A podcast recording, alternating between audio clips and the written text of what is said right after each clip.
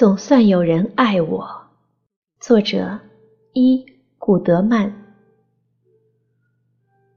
我的叔叔迈克喜欢不时的把他那一代的智慧传给下一代。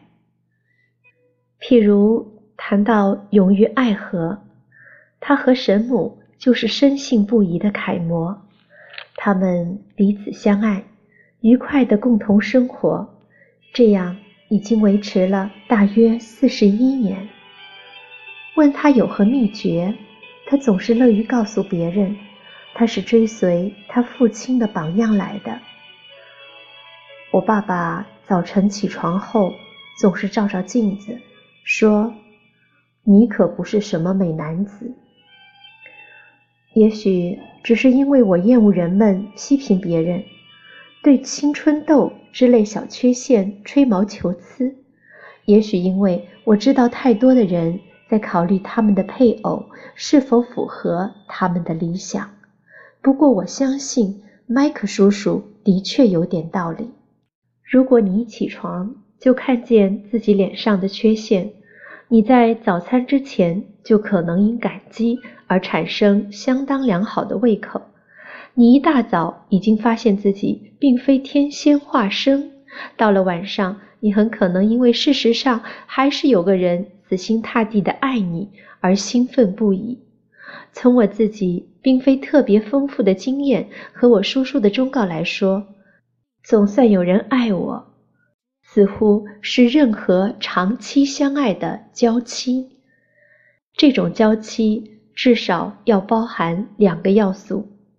第一，你必须知道自己最大的缺点；第二，你必须找到一个人也知道这缺点，可是并不认为他那么糟糕。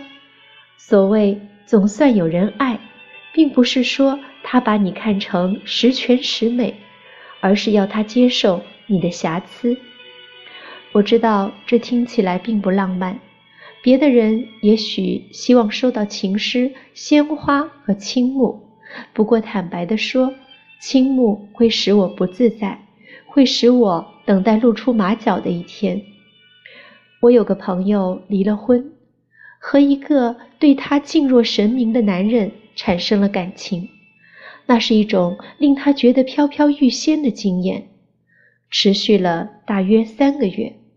问题是，他不能在他面前对孩子大吼大叫。问题是。他不得不天天梳洗头发，他根本无法永远维持那种标准。如果说生活中有一个常数的话，那一定是人类生怕自己不受钟爱的恐惧，因为调皮捣蛋被逮住而问母亲：“你是不是还照样爱我的？”第一个顽童首先发现这种不安全感，这个孩子。存在于我们每个人的心里。这个孩子每天犹豫不决，不知道在隐瞒真相的暂时安全与真相被揭穿，然而照样受钟爱的冒险之间如何做出抉择。许多人告诉我们，夫妻始终相爱，是因为个性契合、气味相投，或者因为他们彼此之间。始终有浓厚的兴趣，因为恩深义重，因为运气好。不过，其中一部分一定是宽恕和感激，那就是你并非天仙化身，但你仍旧照样爱人，并且始终被一个人爱着。